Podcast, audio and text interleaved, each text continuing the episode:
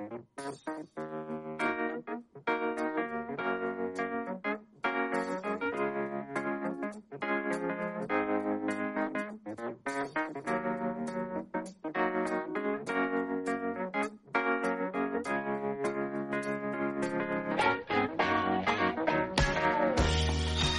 tal? Sean bienvenidos, sean bien hallados al espacio de micro abierto. Si estás haciendo de este mundo raro y loco un lugar más humano y personal, si eres voluntario o asalariado de cualquier asociación o estás llevando un proyecto enfocado hacia las personas, no dudes en usarnos como tu altavoz. Puedes escribirnos a losilenciosdeelan.com o bien visitar nuestra página web www.losilenciosdeelan.com. Ya sabes que tanto este como programas anteriores están disponibles en iVoox, Spotify, Apple Podcast y demás servicios de streaming.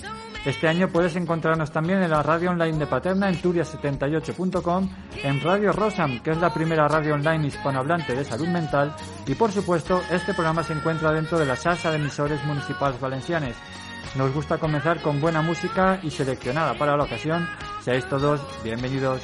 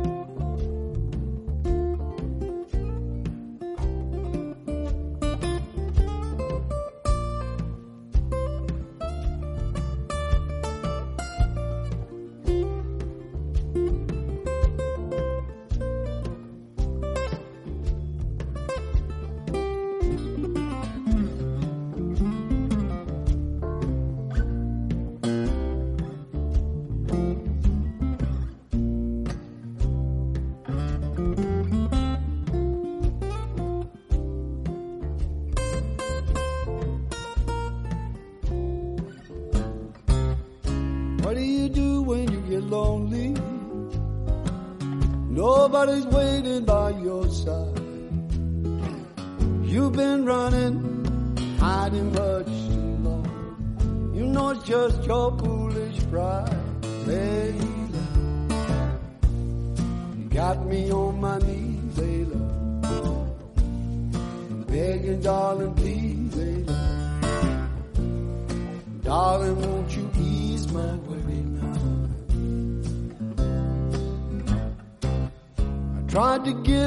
consolation. Ran your old man and let you down. Like a fool, I fell in love with you. You turned my whole world upside down. Later, you got me on my knees, later.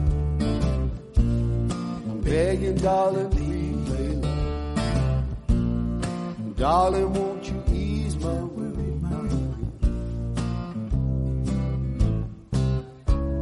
the best of the situation before I finally go and say, please don't say, never find a way. Tell me all my love's in vain, Layla. You got me on my knees, Layla. I'm begging, darling, please, Layla. Darling, La semana del 29 de noviembre al 3 de diciembre, con motivo de la Semana de Discapacidad, ABAFI organizan las cuartas jornadas de fibromialgia y síndrome de la fatiga crónica de la Comunidad Valenciana. Recordemos que es un síndrome de sensibilización central caracterizado por un dolor generalizado persistente, acompañado de diferentes síntomas como fatiga, alteraciones sensitivas, cognitivas, sueño, etc. Para hablar de todo ello ya contamos con nuestra amiga y gran amiga Minerva Morales, que ella es la presidenta de ABAFI. Minerva, buenas tardes, ¿cómo estamos? Hola, buenas tardes, Ángel. Pues Por aquí, por aquí andamos. Pues yo lo hablamos, lo decías tú fuera de micro, pero yo también estoy preocupado. Este programa lo estamos grabando justo pues una semanita un poquito antes, unos diez días antes de que se realicen estas estas cuartas jornadas, pero que los casos otra vez con el dichoso virus no nos va a dejar terminar de respirar tranquilamente y estamos pues otra vez por ahí. ¿eh? Ya veremos, ya veremos, porque es lo que te comentaba, que, eh, a ver, miedo no, pero sí la intranquilidad de que después de haber organizado todo esto y todo lo que conlleva el hacerlo y todo, pues ya veremos si no, si no lo anulan. Y es que parece, parece mentira, ¿no? Cuando se hablaba, yo la verdad es que siempre está un poquito, esto es una opinión personal, siempre está un poco en contra de la normalidad, ¿no? Porque esta nueva normalidad y tal, o, o, recuperar lo que la normalidad anterior. Bueno, yo soy de la opinión de que esto es una nueva realidad, es decir, que esto es un nuevo panorama que no nos hemos enfrentado nunca a ellos como sociedad, con lo cual tampoco sabemos muy bien cómo va evolucionando. De hecho, otros países europeos ahora están pensando, yo leí esta mañana un artículo, una noticia en Austria que están a partir del lunes el tema se lo se van a confinar durante 20 días. O sea que esto no es esto no ha acabado y hay que cogerlo todo también con pinzas ¿eh? es decir que yo creo que esto va a ser a partir de ahora lo, habitual y, y, como estos virus mutan de la manera tan rápida que mutan eh, no sé pero la mascarilla yo creo que ya se nos va a quedar ahí de por vida y ya veremos a ver qué pasa con los contagios. Pues sí ya veremos. Y eso también, precisamente lo hablamos, que puede afectar un poquito a la, digamos, al, curso normal de lo que sería las cuartas jornadas de fibromialgia y síndrome de fatiga crónica de la comunidad valenciana. Minerva, un cuarto, unas cuartas jornadas que sé pues, de buena mano, porque te conozco, que hay muchas horas de trabajo detrás, que son horas que nunca se ve de cara, digamos, a la sociedad, pero que se pueden ver, digamos, lastradas precisamente por eso, por el virus, ¿no?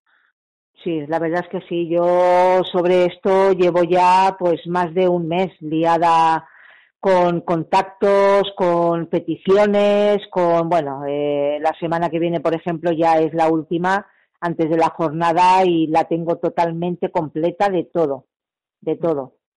Eh, pero bueno, es lo que, lo que tenemos que hacer, es el trabajo que ha de desarrollar la asociación y precisamente el hacer este tipo de jornadas o de, o de charlas o de actividades fuera de, lo que es ABAFI, la, asociación, eh, se hace primordialmente porque es una forma de dar visibilidad también a nivel un poco más grande, ¿no? Porque económicamente eh, sí que podríamos decir, pues mira, vamos a poner cada mes una noticia en prensa o vamos a ver si la tele nos da un espacio, o vamos al periódico, pero es que todo vale mucho dinero. Y aunque a las asociaciones sí que es verdad que nos dejan unos precios un poco más especiales, pero es que cualquier recorte en prensa, por ejemplo, de nada, de un cuarto de página si llega, pues ya te puede costar casi 600 euros. Mm. Entonces, claro, el hacer estas jornadas también es pues porque entre el Día Mundial y la jornada, que son dos cosas muy importantes que hacemos al año, pues es para dar la mayor visibilidad y que gente que no tiene nada que ver con la asociación, pues también pueda acudir. Son jornadas gratuitas, no hay que inscribirse, nosotros nunca cobramos nada porque la gente vaya y básicamente se hace para eso, para dar una mayor difusión y visibilidad. Y es que, entre otras cosas, eh, lo que las consecuencias que, que, ha llevado o que ha traído precisamente este número 19 es eh, un encarecimiento de todo. Ya estamos viendo con el tema de la luz, estamos viendo también sobre todo la gasolina, es decir, que todo esto, claro, eh, parece mentira, pero es verdad que las diferencias entre ricos y pobres también se están agudizando y también eh, gente, eh, asociaciones como precisamente como la vuestra, a la hora de establecer precisamente lo que tú decías, esa visibilidad de la enfermedad, que hoy en día es súper necesaria para que la gente conozca y sobre todo pueda colaborar con, con vosotros, claro, si eso conlleva un aumento del coste, pues fácil no es, o sea, fácil no es. Y que vosotros seguís todavía apostando por las jornadas gratuitas de puertas abiertas, pues es digno de agradecer.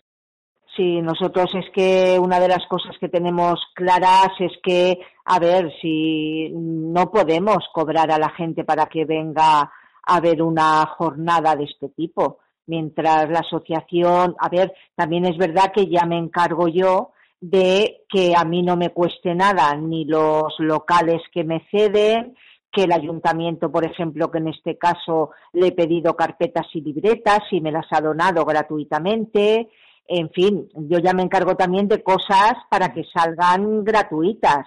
Eh, si tuviéramos que pagar, este, por ejemplo, pagar una sala eh, en, en la facultad, como la vamos a tener gratuitamente, pues a lo mejor son casi mil euros lo que te pueden costar. Entonces, claro, eso aún, aún sería mm, peor, ¿no?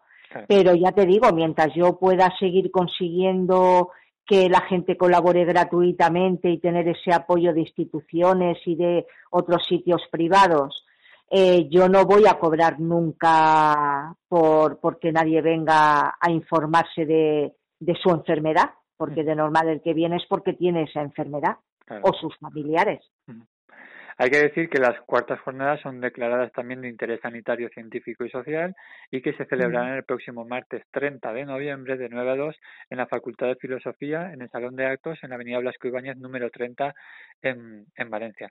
Eso es, sí. Oye, que por cierto, también vas a presentar tú. A las nueve y media te veo aquí, porque tengo aquí la jornada. Eh, que me la he impreso para, para tenerla aquí en vivo. Y oye, todavía está pendiente, no sé si a fecha de hoy me puedes confirmar que eh, la Consellería de Sanidad. La Consellería de Sanidad eh, no va a poder venir. Me mandaron ayer un correo electrónico que por motivos de agenda no podían y tampoco podían delegar en nadie. Pero eh, bueno, eh, Mónica Oltra en principio dijo que sí, pero le ha surgido algo también en la agenda y entonces nos manda una directora general de salud mental y no sé qué otra cosa ahora mismo no tengo aquí la chuleta, pero bueno. Pues yo te lo digo, el, concejal de salud mm, también del ayuntamiento, Emiliano, sí que estará, ¿no? Sí, sí, Emiliano sí, la diputada también, sí. La diputada de, Bienestar Social de la Diputación también va a estar, sí. Y comandándolos tú, ¿eh? la presidenta. Sí, bueno, eh, estas jornadas he de decir que también hemos tenido la gran suerte de que como estamos metidas también dentro de lo que es la UV discapacidad de la Universidad de Valencia, eh, siempre, desde hace unos años, eh, podemos entrar dentro de los actos que organiza la UV discapacidad en la Semana de la Discapacidad, nunca mejor dicho, que es este año del 30 al 3 o al 4 de, enero, ¿vale? Entonces, eh, de diciembre, perdón. Entonces, eh, primero va, yo presentaré a, a, las personalidades que va a haber en la mesa, pero primero intervendrá la vicerrectora, que va a poner un vídeo de la rectora de la universidad, porque eh, en esta jornada también se inaugura esta Semana de la Discapacidad. Y entonces, eh, después de ello, pues me imagino que saldrán o se quedarán, lo que invitadas están a quedarse todo el día si quieren, y entonces ya empezaremos con las intervenciones de las instituciones. Y luego ya, de normal, las instituciones suelen marchar y ya nos quedamos pues con lo, con lo que son los, los ponentes médicos. Hay que decir, Minerva, que la última, las terceras jornadas eh, os las celebrasteis el, 4 de diciembre de 2019, es decir, que llevamos dos años sin, sin tener ¿no? la posibilidad de... Las últimas fueron en el 19. claro, de, de, antes de que, de que estallara todo esto, ¿no? Sí. Y, y la verdad es que yo no sé si, si, si recuerdas eh, te voy a poner un poco en un compromiso, ¿no? Porque si recuerdas, cuando terminaron esas jornadas, eh, si ya, como yo sé que tú ya estarías preparando las siguientes, no sé si las que se han preparado ahora se han visto, entre comillas, alteradas por el virus o era más o menos lo que tú llevabas en mente cuando, cuando terminaron las terceras. No, de momento, eh, después de este parón de dos años, eh, ahora cuando yo he empezado a retomar todo esto para hacer las cuartas jornadas, la verdad es que no ha habido ningún problema, porque como ya el tema de los aforos en las salas eh, lo habían puesto ya 100%, yo enseguida pregunté, porque claro, yo digo, igual si hay limitación de entrada, también va a ser un poco rollo, ¿no? Luego también, pues, eh, hablar con los ponentes para ver si ellos tenían algún tipo de problema. Eh, pero bueno, mm, todo ha ido bien y aparte, como vamos a tener también todas las medidas eh, higiénicas que, marcan, eh, pues no, no ha ido todo bien, la verdad, y creo que va a ir todo bien a no ser que esto empiece a subir otra vez y por lo que sea digan pues que tenemos que, que, no hacer nada. La única cosa que sí que no me han dejado hacer es eh, nosotros cada año en el intermedio, a media mañana, eh, poníamos café, algo de bollería y algo pues para que la gente tomara algo, ¿no? Fueran o no fueran socios, aquello era para todo el mundo. Pero este año, con el tema de, de todo esto, de las restricciones, no nos han permitido poner nada. Lo único que vamos a poder ofrecer es que el corte inglés y Consum me han donado eh, botellas de agua pequeñas y entonces a la entrada vamos a dar una botella de agua a cada persona que, que entre. Sí, no, no, sí. Es que hoy en día, por desgracia, es así, Minerva. Es decir, que es que esto, al, menos yo tengo la esperanza de que sí que se pueda celebrar y estoy convencido de que, de, que se yo creo que sí, yo creo que sí. Oye, estoy mirando que uno de los ponentes, que por supuesto invito luego a que la gente eh, esté atento a este, a este, a este podcast, porque luego iremos eh, conociendo un poquito a, a los ponentes, ¿no? Que vayan, que van a formar parte de la, precisamente de las cuartas jornadas. Veo que José González eh, es un repetidor, ¿eh? Sí, es que, es que a ver, hay, hay temas que sí o sí debemos de tocarlos. Por ejemplo, a ver, una persona con la enfermedad que ya lleva diagnosticada mucho tiempo, ya sabe perfectamente qué es la fibromialgia, qué es lo que hay, qué es lo que no, qué es lo que sí, qué tal, ¿no? Pero eh, hay mucha gente que está recién diagnosticada que le dicen la palabra mágica y el médico no le da más explicaciones. Entonces, de ese tipo de gente suelen venir muchas a este tipo de jornadas o de charlas.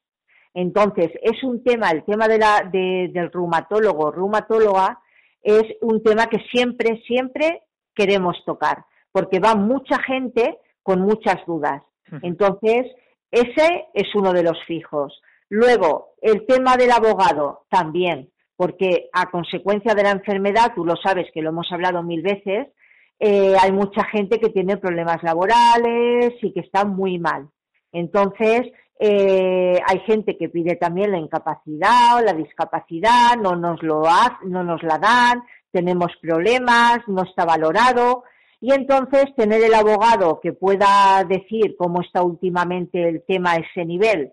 Y pues bueno, pues es que José, por ejemplo, lleva mm, desde el 2000, desde el, pues desde, desde el 1998 o 2000 colaborando con la asociación lleva muchísimos años y ha llevado a muchísimas socias y es uno de los mejores abogados de Valencia en este tema. Mm. Entonces, eh, es uno de los fijos, siempre va a ser uno de los fijos mientras él pueda, porque hay mucha gente que este tema eh, le interesa mucho. Claro.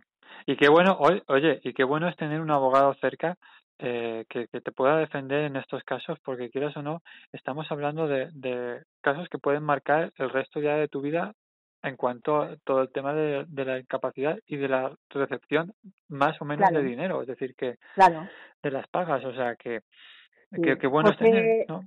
José, la verdad es que está consiguiendo muy buenas cosas y muchas cosas, la verdad precisamente su, su, su ponencia habla de eso, ¿no? De las incapacidades y las discapacidades, con lo cual eh, seguramente, bueno, como, como todas en general, ¿no? Pero esta en particular creo que puede ser uno de los temas también que la gente más dudas tenga a la hora de, de cuando te diagnostican esta enfermedad. Sí, sobre todo también eh, poner un poco en claro a la gente que no por tener solo, o sea, no por tener fibromialgia ya, te, ya tienes derecho a cobrar una paga o a que te den un grado de discapacidad o tal, porque fibromialgias hay de mucha, de mucho, o sea, hay varios grados de fibromialgia, entonces cada persona también la lleva de una manera distinta y todo el mundo tampoco toma la misma medicación ni psicológicamente ni físicamente está igual. Entonces, eh, hay mucha gente, no, es que me han diagnosticado la fibromialgia y es que quiero que me den la discapacidad o la incapacidad, pero no, no solamente por tener eh, la enfermedad ya mm, te lo tienen que dar. Hay otras cosas, por desgracia no es tan fácil. Ojalá, ojalá fuera tan fácil. Sí, ¿verdad? Ojalá fuera ir a un sitio, a una... Y mira, me pasa esto. Ah, vale, toma. Claro, pero bueno, de todas formas, como aquí hay para otras cosas y para lo que necesitamos, a veces no, no hay, pero bueno, eso es otra otro tema. Sí, sí, eso podríamos hablar, sí, podríamos eh, eh, precisamente grabarlo y, y, no acabaríamos, ¿eh? Y seguramente no, no acabaríamos. Bueno, que va, que va. Oye, otra de las ponencias que también precisamente justo antes de, de hablar contigo, estaba hablando con, con Rosana, es el tema de la evolución de la, de la enfermedad, ¿no? Una enfermedad que ya más de 200 años la tenemos por aquí y la verdad es que todavía hay muchas dudas, mucha incertidumbre, mucha gente que sigue asociando, y tú y yo lo hemos hablado, de la enfermedad del cuento, con lo cual eh, está bien un poquito ver la, la evolución a nivel de, histológico como, como, la, como la enfermedad ha ido desarrollando y cambiando. ¿eh? La fibromialgia, por desgracia, y el síndrome de fatiga crónica también siguen siendo enfermedades invisibles. Son un cajón desastre que, que, que no, que no, no, no avanzamos. El título de la ponencia de Roxana, cuando me lo dio, a mí me encantó, pero en realidad también me, me causa tristeza porque realmente dices, Jolín, 200 años después o incluso más, y estamos igual. o sea, exactamente igual ni ha habido tratamientos que nos mejoren, ni ha habido nada. O sea, no, es realmente es triste decir esto, porque hay muy poca investigación y aparte es que mm, es lo que también se ha hablado muchas veces, que no es una enfermedad degenerativa. Entonces tampoco hay cuando el médico te manda pruebas ni pues analíticas, no hay tampoco resultados todo sale bien. Entonces, mm, aún se pone más complicado a la hora de, de hacer un diagnóstico y de buscar un buen tratamiento. Aunque sí es verdad que hoy por hoy el tratamiento más adecuado y más eficaz es el llamado tratamiento multidisciplinar, mm. que es el tratamiento psicológico por un lado, el tratamiento físico por otro, es imprescindible, y luego, pues el tema del fármaco, lo que pasa que en Abafi, el tema de los fármacos, de los tratamientos farmacológicos, lo dejamos para los especialistas, para los que han estudiado para ello. Nosotros nunca recomendamos lo que deben o no deben tomar, pero sí que hacemos hincapié en que una persona con, con fibromialgia debe de tener un buen tratamiento psicológico y, eh, imprescindible, hacer una buena actividad física. Sí, sí, no, desde aquí tú y yo lo hemos, lo hemos promulgado y, lo hemos propuesto muchas veces. Y, y precisamente lo que decía no del tema del abogado lo hago extensible a, a, ahora no es decir que qué bueno es contar con un, un equipo bueno un equipo médico bueno y sobre todo gente entre ellos vosotros también como asociación que esté al lado no de esta de esta enfermedad que aquí a la postre es algo que vas a tener que llevar toda la vida. Es decir que pues sí de momento hasta que nos saquen algo pero bueno, de todas formas, sí que es verdad que una vez eh, uno aprende a vivir con ello y sabe realmente a lo que la enfermedad le puede llevar o no, y, se hace dueño de, su propia vida con la enfermedad, pues sí que es verdad que al final pues te adaptas y tienes una pequeña mejor calidad de vida pero eh, pensar que todo lo que te quede de, vida tienes que estar con dolor, con fatiga, con cansancio, con otras alteraciones con, y encima con cosas que también se van añadiendo que no, no tienen nada que ver con la fibromialgia, pero eh, que también mm, va llenando el saco, ¿no? Mm. Pero bueno, hay que aprender a vivir con ello. Yo soy muy optimista y, es que hay que serlo. No, no sé, uno no se tiene que dejar vencer y tiene que intentar tirar para adelante, cueste lo que cueste.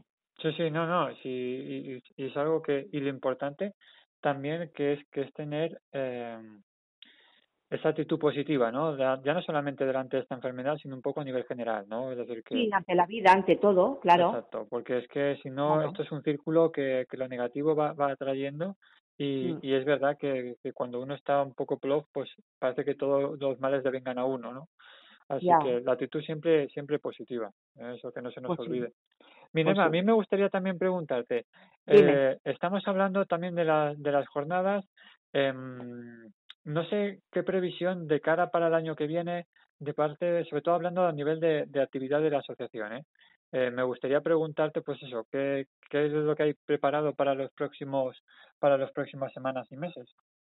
Pues bueno, estamos ya inmersas en lo que es el calendario hasta junio y ahora mismo eh, nuestra compañera Manuela, que tú la conoces, eh, es la jefa de teatro. Entonces, eh, desde septiembre a diciembre, que hacemos la asamblea y se representa la obra de teatro que están ensayando, pues tenemos esa actividad todos los lunes.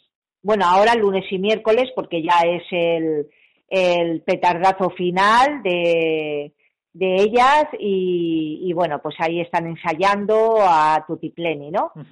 Luego ya, eh, bueno, también creo eh, que va a haber algo de coro, eh, también metido, metido por ahí, pero bueno. y luego ya a partir de enero, pues ya vamos a empezar presencial, ya vamos a ir metiendo la, la presencialidad con, cada, con talleres. Vamos a hacer un taller de, de cuadros con láminas en 3D y luego cuando acaben creo que son dos meses y luego ya pues el siguiente pues eh, pues eso continuar haciendo eh, no te puedo decir exactamente cuáles van a ser los siguientes porque estamos en ello pero ya tenemos todos los meses marcados con actividades. Aparte vamos a tener un taller de yoga gratuito de una enfermera que es también profesora de yoga y el otro día vino a la asociación y se ofreció para dar el taller este adaptado y bueno, la verdad es que nos pareció muy bien, ella también salió encantada y esto va a empezar ya también en breve. Eh, ahora en la carta de diciembre lo, lo mandaremos todo. Y luego, pues las típicas, los típicos talleres de Alejandra, pues de terapia de, autoestima o algún taller de memoria o de asertividad o de familiares, en fin, más o menos la rutina de siempre. Porque como tampoco estamos todos los días al, eh, en el horario completo, pues también tenemos que ir moldándonos y adaptándonos a, a los horarios para no solapar ni a la psicóloga con sus cosas, ni a las nuestras que nos las solape la psicóloga o la fisio o quien sea. Hay que decir, de todas maneras, eh, recordamos siempre y no nos cansaremos, es www.abafi.org, en la cual ahí podrán encontrar la página web y enlaces a diferentes eh, redes sociales, manera de contactar con ellos, es decir, que mm. eso siempre lo tienen ahí disponible, sobre todo de cara a esto, a este periodo navideño, ¿no? Que también pues, se avecina en breve y que quieras o no, pues oye, eh, va a venir también marcado con el dichoso virus, pero bueno, seguramente eh, a la hora que es bueno sobre todo estos días replantearse ¿no? cosas y sobre todo hacer donativos y ya sabéis que aquí también lo hemos comentado alguna vez que el tema de los donativos son desgravables por parte también de la asociación. sí, porque como tenemos la utilidad pública, la Hacienda te, te devuelve el 80% de, del dinero que, que des. Bueno, creo que si donas más de ciento y algo, creo que te desgrababa más. Pero bueno, en el caso de la cuota, por ejemplo, que son 66 euros al año, Hacienda devuelve el 80%. Al final, a estar en Abafi son unos 14 euros anuales. Y todo lo que ofrecemos a nivel de talleres, terapias, gimnasia, eh, trabajadora social, todo entra dentro de esa cuota. No hay que pagar nada más. Claro, o sea que, eh, entre comillas, egoístamente, eh, pues está ahí un poco para que la gente también sea consciente, ¿no? Y conocedora de, de, de ello.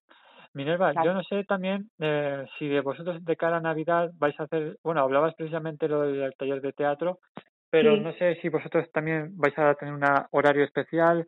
Eh, Sí, en Navidad, eh, a partir del día 23, cerraremos hasta el día laborable después de Reyes, que creo que será el día 10, porque como el viernes Abafi está cerrado, eh, pues ya pillaba esos días también de, de fin de semana.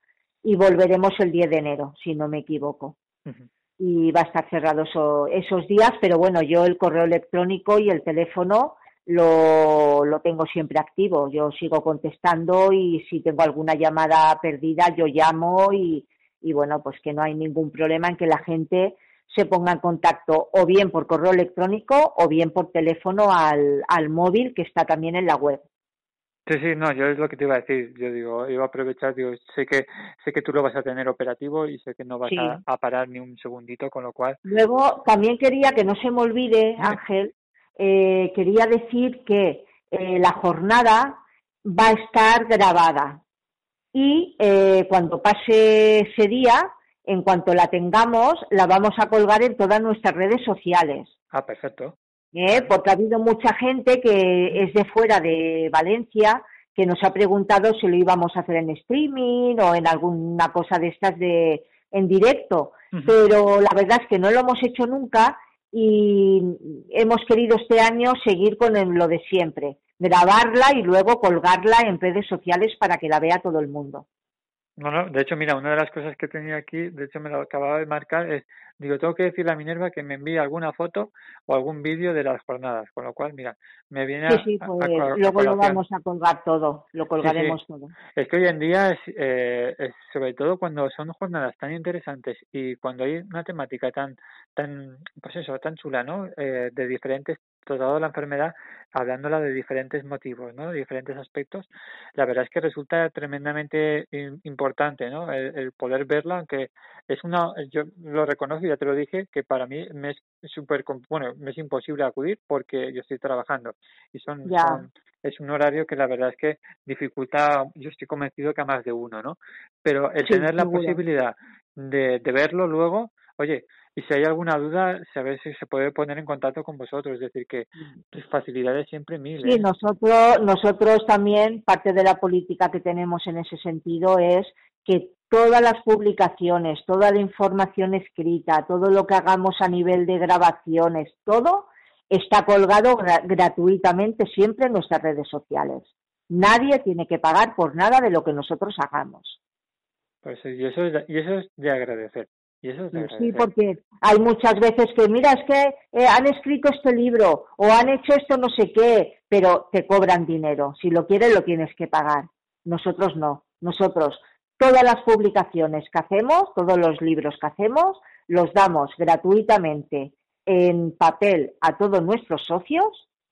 eh, lo mandamos si hace falta a los médicos que corresponda y todo lo tenemos colgado en, en redes sociales, totalmente descargable y gratuito. Y así va a seguir siempre, mientras esté yo y mis compañeros. que espero que estés mucho, ¿eh? Bueno, bueno.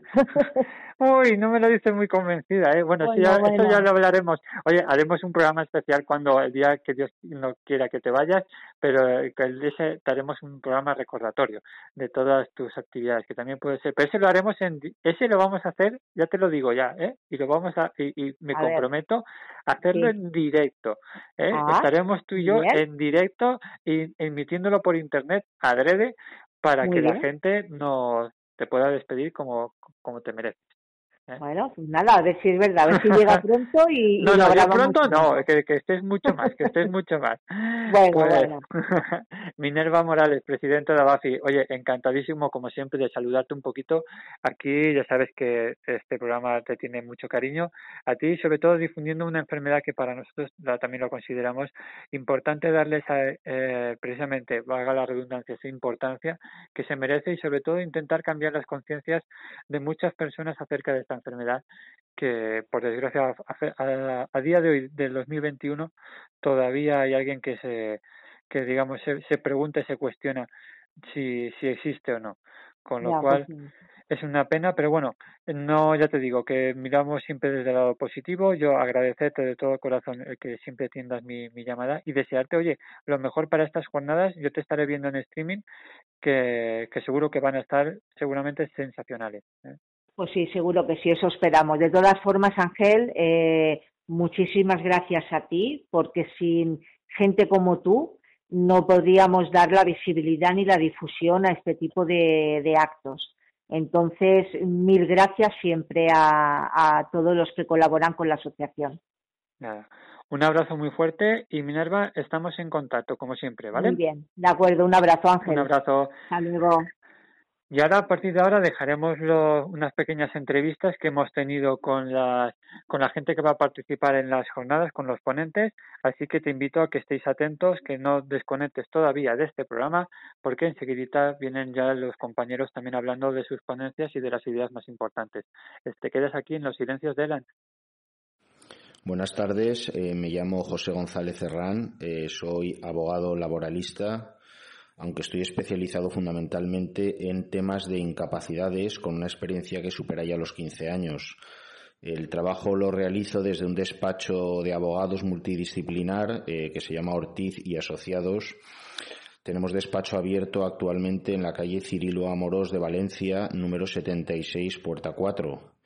Eh, venimos colaborando con la asociación ABAFI desde hace ya muchos años, eh, nosotros como abogados junto con otros profesionales y por nuestra parte eh, lo que realizamos es el asesoramiento jurídico eh, a los asociados, las dudas que se les plantean fundamentalmente en materias de incapacidad, discapacidad y otras cuestiones laborales, jubilaciones, etcétera, y eh, llevando procedimientos en el caso de ser necesario.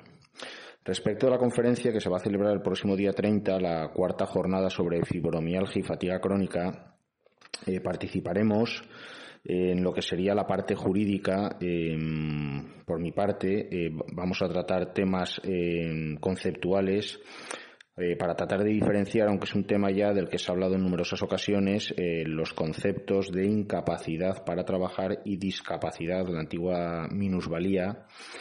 Vamos a ver con detenimiento eh, eh, cuáles son las administraciones que las reconocen cada una de ellas, el, los requisitos necesarios, el procedimiento a seguir, cuál es el resultado, en caso de denegación los pasos que hay que seguir en vía administrativa y en vía judicial. En definitiva, explicar con detenimiento eh, cada una de estas situaciones jurídicas y eh, posteriormente pasar a explicar un poco, aclarar las dudas que se puedan plantear. De este modo, espero que nos veamos el próximo día 30 y agradecer nuestra participación. Pues estamos ahora hablando también con una de las invitadas que formará parte de las jornadas de fibromialgia. Ella es Elisa Oltra. Elisa, muy buenas tardes. Buenas tardes, Ángel. ¿Qué tal? ¿Cómo va todo? Bueno, pues aquí, como siempre, trabajando y intentando hacer lo, mejor que podemos en la línea que llevamos, sí. Sí, alguno te dirá y que no y que no dejen, eh, que no y que no pare, y que no pare. Pero bueno, todo tiene un límite también. todo tiene un límite. Nada, Lisa, nos hace ilusión contar contigo porque vas a estar en una de las ponencias hablando de las jornadas y nos gustaría preguntarte, conocerte un poquito primero, ¿quién es? ¿Quién es Elisa Ultra? Bueno, en el, digamos, en lo que interesa es en el campo de investigación que llevamos desde la Universidad Católica de Valencia en fibromialgia y en síndrome de fatiga crónica. Pues empezamos en 2010, eh, bueno, con la oportunidad que nos brindó una, una empresa japonesa, de, una empresa de biotecnología que ofertó una, de, digamos, una convocatoria a nivel internacional, mundial, en la que ofertaba estos, estos, eh, estos kits, estos chips que, que podían eh, servir para analizar eh, de forma indiscriminada pues la sangre de los pacientes, pues unas moléculas que, que se llaman microRNAs. Y que bueno, que con ellas hemos seguido, ya llevamos una década y bueno, cada vez estamos más cerca de, de, entender ¿no? estas diferencias que vamos encontrando pues en grupos de pacientes y es un, es un tema laborioso que lleva tiempo, bueno, como pasa en la mayoría de los campos de investigación. Y, y bueno, y recientemente hemos recibido apoyo además de, de la Universidad Valenciana con un, con un eh, proyecto consolidado, de grupo consolidado, eh, que se, inició en 2020 y bueno, tenemos resultados también interesantes que comentaremos en la jornada, claro. Estupendo. Elisa, ¿tu relación con, con Abafi cómo, cómo surge, cómo empieza o, o desde cuándo está? Bueno, ya llevamos bastantes años que sí de relación, porque en este primer estudio que te he comentado de 2010 eh, bueno, pues se contactó desde la Universidad Católica las asociaciones, entre, entre ellas pues ABAFI en, en la parte de fibromialgia, pues es eh, digamos la, la digamos la, la pues eh, la asociación pues que cuenta así con cercanía a muchas muchas pacientes que quisieron participar. Entonces se anunció en varias eh, asociaciones y, y, bueno ya ABAFI siempre ha apoyado los los proyectos los ha mm, vamos les ha dado difusión igual que hace difusión de los resultados como va a ser ahora en la jornada y, y, bueno, pues nosotros les agradecemos muchísimo tanto a las pacientes como a todos los, los eh, vamos, todas las, las, personas que han contribuido a esa parte de, de, los estudios sin estar enfermos, porque en cada estudio, claro, tenemos que, eh, comparar las, las muestras de los enfermos con, con los donantes que, que siendo sanos, pues se, se, vamos, se motivan a, apoyar estos estudios, ¿no? Hay mucha faena detrás, ¿eh? Mucho, muchas horas de trabajo. Sí, efectivamente, y además de, muchas personas, sí. Sí, sí, la gente enseguida quiere ver el resultado, pero la verdad es que el, el laborioso trabajo y la cantidad de horas invertidas, pues no, eso, eso no lo, mucha gente no lo ve, ¿eh? Mucha gente sí, no lo sí. ve, por desgracia. Sí.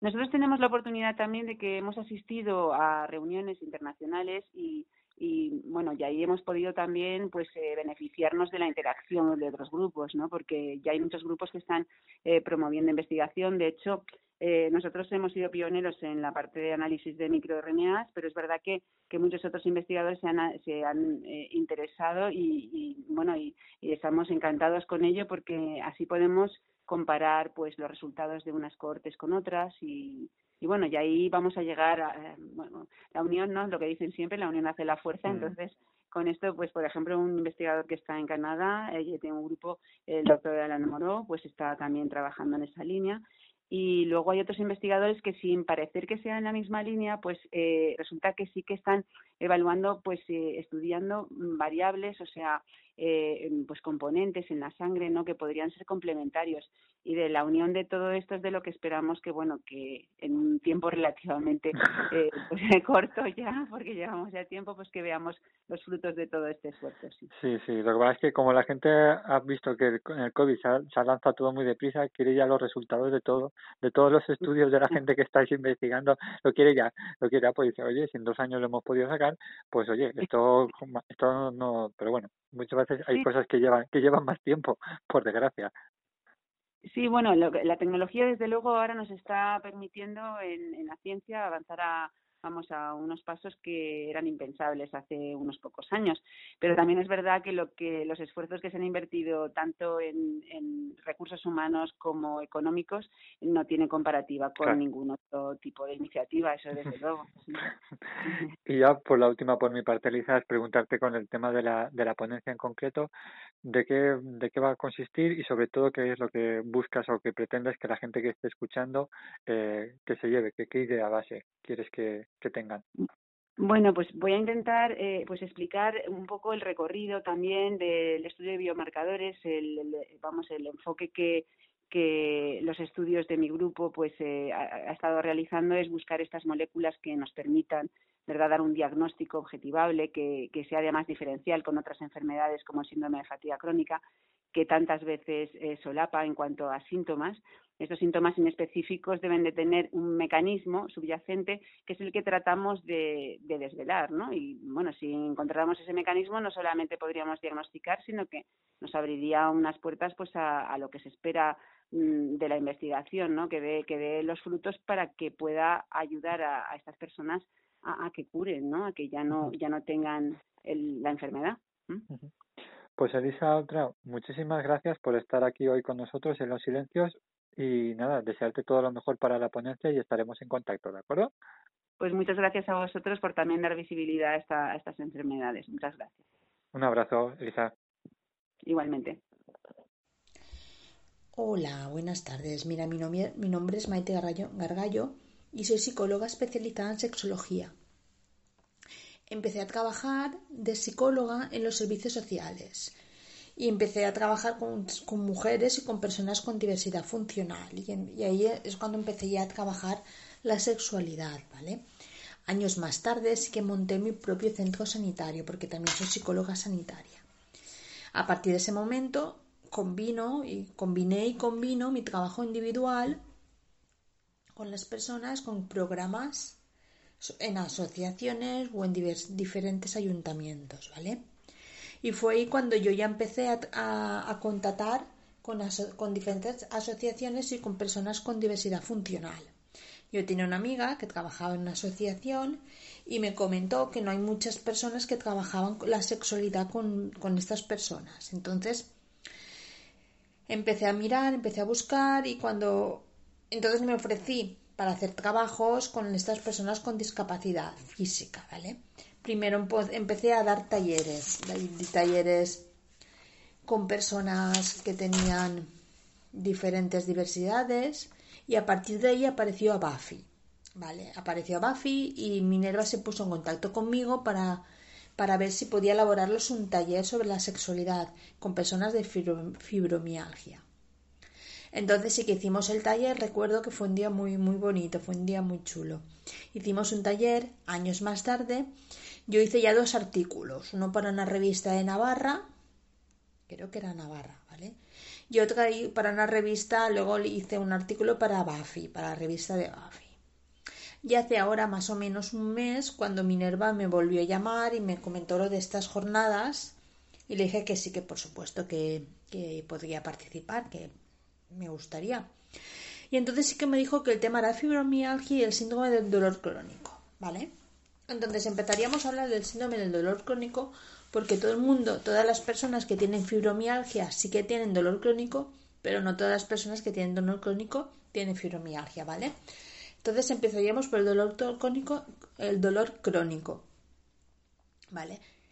Esto sí que es una es es la disminución de la calidad de vida debido al dolor continuo. Imaginaros una persona que siempre tenga el dolor. ¿Vale? Entonces, lo que pasa que estas personas, el, el dolor repercute de modo muy decisivo en la calidad de vida de las personas. Y en especial, y en lo que conlleva a la sexualidad, repercute en todas las fases de la sexualidad que después puedo explicar, ¿vale? aunque no por todas igual. Tenemos la fase del deseo, la de la excitación, la fase de la meseta, la fase del orgasmo, la fase de la resolución. Lo que más repercute son las primeras, las primeras que yo no voy a tener deseo, no voy a tener ganas, aunque luego ya cuando la gente ya decide que sí, luego la lubricación puede ser igual o a veces un poquito peor, pero no es tan tan tan diferente que la resta de, la de las personas, pero sí en el deseo es diferente. Vale. También tenemos que saber que los fármacos que las personas toman para el dolor sí que pueden contribuir a un peor funcionamiento sexual. Entonces, sí que yo quería empezar diciendo que la sexualidad es un aspecto fundamental, importante a lo largo de toda la vida. Según la OMS, abarca el sexo, las identidades y los papeles de género, el erotismo, el placer, la intimidad, la reproducción la orientación sexual y se expresa a través de pensamientos, de fantasías, deseos, creencias, valores, actitudes, conductas, prácticas, papeles, diferentes y, relaciones interpersonales, ¿vale? Que todo no es la sexualidad coital, hay muchas, muchas formas de, de la sexualidad, ¿vale?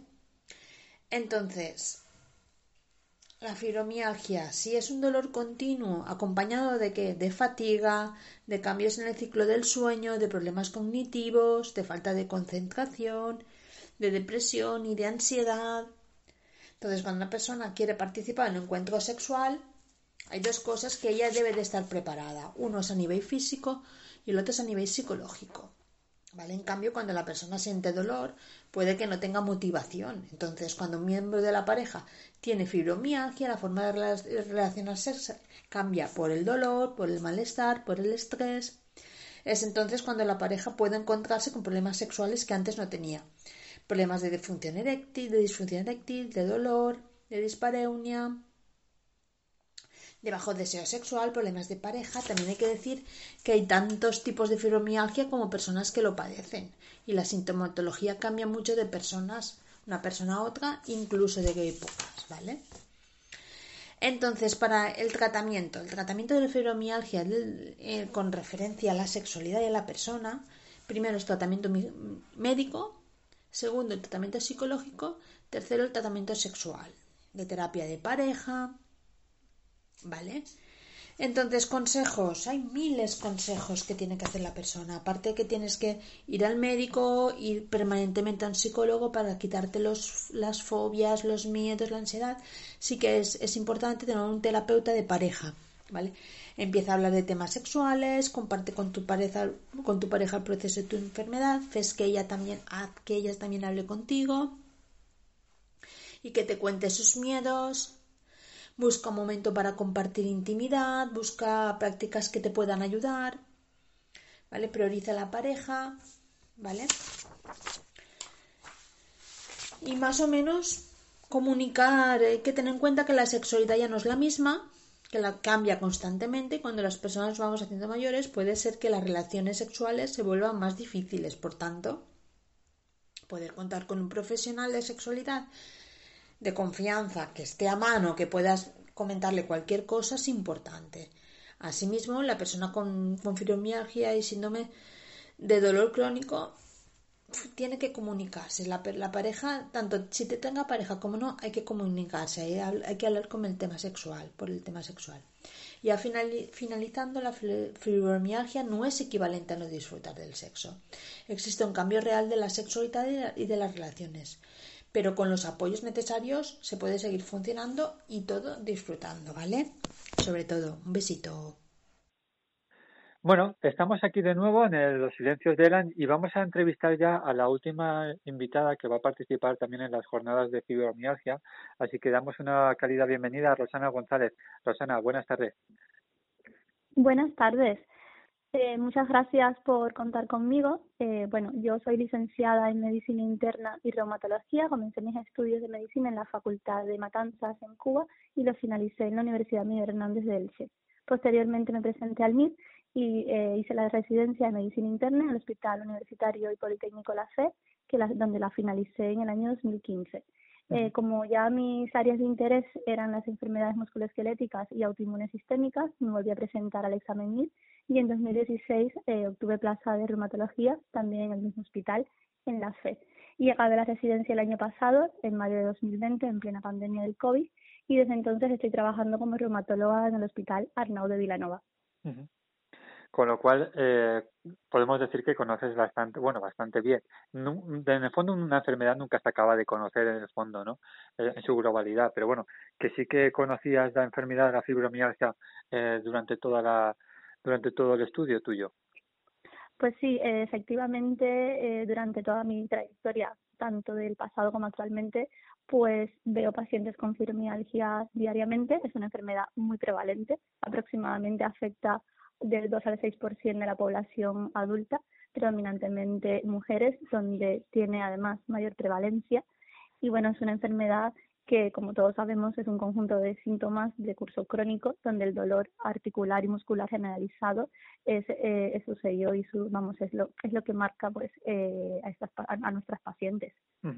Y te quería preguntar, Rosana, eh, no sé si conocías eh, o cuál ha sido tu relación con la con la asociación con Abafi. No sé si los conocías anteriormente de, de estas jornadas. Eh, cuéntanos un poquito cómo, cómo surgió ese, ese ayuda mutua. Conozco a Abafi a través de varios pacientes que me comentan que están en la asociación. Mi relación con ellos hasta ahora siempre ha sido muy buena y la verdad es que ha sido una grata sorpresa que contasen conmigo para sus jornadas. Me he sentido muy halagada por la confianza que han depositado para que participe y desde aquí pues aprovecho para agradecerles eh, que cuenten conmigo y especialmente a doña Minerva Morales, la presidenta de ABAFI. Y yo creo que estas jornadas que se hacen cada año pues sirven para apoyar y divulgar esta enfermedad en la población, especialmente en el entorno de las pacientes y en general en la, en, la población. Y yo creo que todos eh, salimos enriquecidos y conociendo un poco más de esta enfermedad. Y aprovechando que te tenemos hoy aquí, que quería preguntar, Rosana, cómo vas a participar en, en, una ponencia, ¿en qué, qué, va a consistir? ¿Qué es lo que tenías preparado para, para exponer delante de, del público que pueda acudir? Pues a ver, mi ponencia se titula Redescubriendo la fibromialgia, 200 años de incógnita. Y bueno, ¿por qué redescubrir? Porque realmente la fibromialgia, si bien es una enfermedad que la tenemos eh, como tal establecida a partir del año 1990, que es cuando la Organización Mundial de la Salud la clasifica como tal, y es una enfermedad de la que se, hay referencias en la literatura desde aproximadamente el año 1815 y es una enfermedad efectivamente donde hay aún muchas incógnitas pese a tantos años de la de, de, de, en general de conocimiento y de causística y hay muchas interrogantes que nos podemos formular y que aún siguen sin respuesta y que intentaremos pues encontrar pues el próximo 30 de noviembre alguna explicación. Entre ellas si se han podido identificar agentes etiológicos porque no disponemos en la actualidad de pruebas objetivas que confirmen el diagnóstico y si realmente se ha avanzado algo en el tratamiento en los últimos años.